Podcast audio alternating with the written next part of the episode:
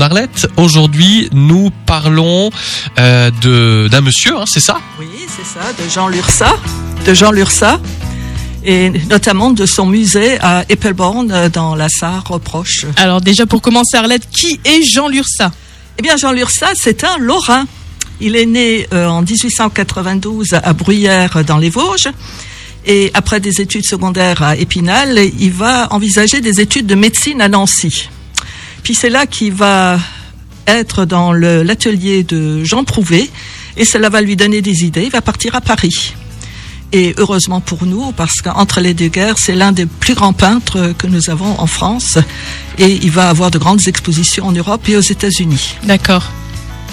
Ensuite, il va découvrir euh, la tapisserie médiévale et il sera le rénovateur de la tapisserie française.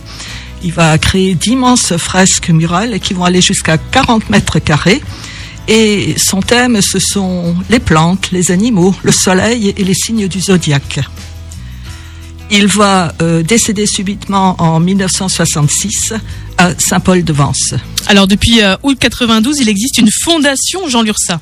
Oui, effectivement, euh, deux prêtres sarrois amis, Paul Ludwig et Mathias Marx, qui passaient toujours leurs vacances en France, vont découvrir euh, en 1992, lors du centenaire euh, de l'URSA, cette œuvre monumentale à Bayeux et à Angers. Et ils vont s'y lancer, mais malheureusement, Paul Ludwig décède subitement et son ami va créer la fondation Paul Ludwig Jean Lursa. Et grâce à la vente de la maison, il va acheter des œuvres où il va en avoir de la veuve euh, de l'URSA. Et c'est une euh, dans un musée à Eppelborn. D'accord, donc c'est là où on peut actuellement voir ses œuvres en fait. Voilà, Eppelborn, il faut prendre la direction de Saarbrück, puis Neunkirchen, Eppelborn. C'est juste à côté de chez nous. C'est à côté de chez nous. C'est un musée qui est un peu petit. Euh, il est dans l'ancienne école de formation professionnelle pour filles, en plein cœur de la ville, mais très riche. Il a des peintures à huile, des céramiques, des tapisseries, parce que l'URSA n'était pas seulement un peintre, c'était également un céramiste et un écrivain.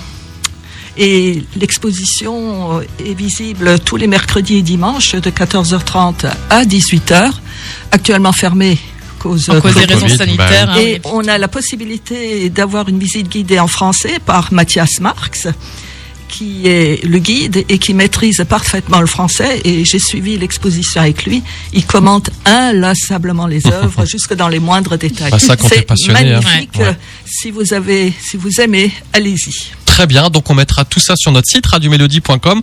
On n'oubliera pas peut-être de rajouter, euh, ma chère Arlette, un numéro de téléphone ou une adresse mail Oui, pour prendre les fait. informations.